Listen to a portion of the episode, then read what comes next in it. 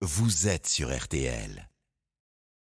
Salut mon cher Stéphane, bonjour vous tous. Eh bien, la principale surprise de ce siècle est sans doute la plus mauvaise de tous les temps, c'est que la chaleur qui était jusqu'à présent source de vie est en train de devenir cause de mort les mesures décidées par le gouvernement pour faire croire qu'il est capable de s'opposer à une situation catastrophique apparaissent comme dérisoires et sont donc inefficaces. Je pense à la fermeture de toutes les piscines publiques pour économiser l'eau et bientôt aux subventions allouées aux chauffazistes en faillite et aux marchands de moufles, de passe-montagnes et de parapluies dont les stocks ne seront plus visibles que dans les musées.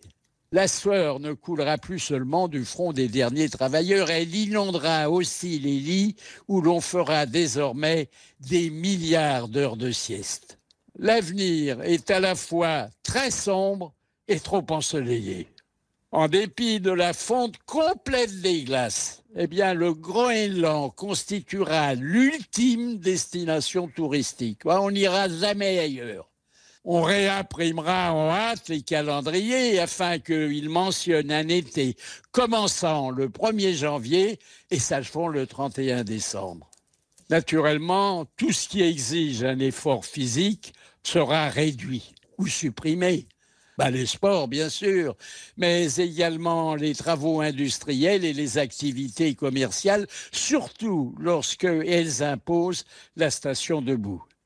Il faut s'attendre de surcroît à un important déclin démographique, puisque paradoxalement, les bipèdes en chaleur feront de moins en moins l'amour.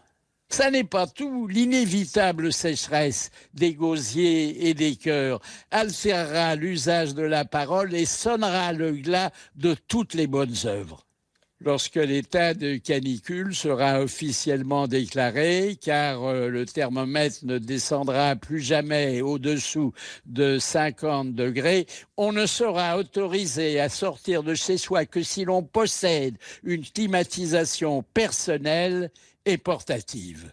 Pire, on ne pourra plus espérer de rafraîchissement qu'avec le dernier soupir.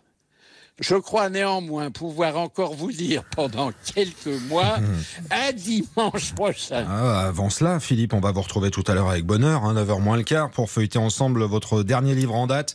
C'est le 69e, hein, Philippe Bouvard, Le petit monde de Don Bouvardo, avec toutes ces rencontres qui ont enrichi votre immense parcours professionnel.